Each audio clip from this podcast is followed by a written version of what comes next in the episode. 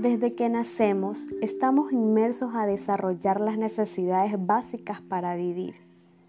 No tenemos conciencia de dicho movimiento, solo lo hacemos bajo estímulo a lo que deseamos en ese instante.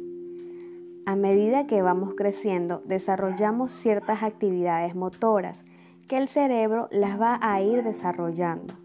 Nuestro primer impulso es el aprendizaje y lo vamos a lograr por medio de la vista.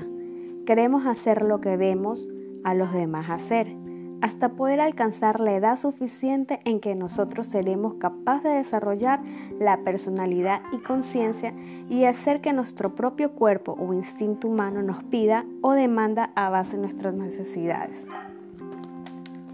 Cuando empezamos a accionar de manera consciente o subconsciente, activamos estos cuatro componentes, movimiento, sensación, sentimiento y pensamiento.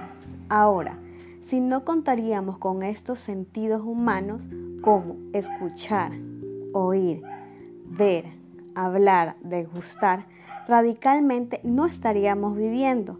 No tendríamos algún incentivo que desarrolle alguna emoción o sentimiento ningún impulso de movimiento a lo que sentimos, literal. Seríamos un cuerpo vegetal. De cómo no podemos tomar una conciencia corporal completa. Realmente considero que no hay nadie en este mundo que sienta y conozca completamente su cuerpo. Solo estamos conscientes con lo que más utilizamos en nuestro cuerpo, en la cual realizamos diversas acciones. En este caso, los dedos de las manos, en la que escribimos, cogemos cosas, sentimos, tocamos. Las piernas con las que caminamos. Vamos desarrollando matrices en nuestro cerebro que a medida se va estructurando y modificando cuando aprendemos algo nuevo.